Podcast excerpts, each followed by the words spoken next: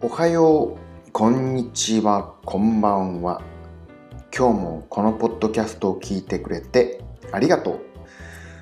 今日は7月26日火曜日。今午後10時59分です。今日も朝から晴れで暑かったです。今日は特に話すことがない日ですね。まあ毎日何か話すことがある方がすごいことなんですけど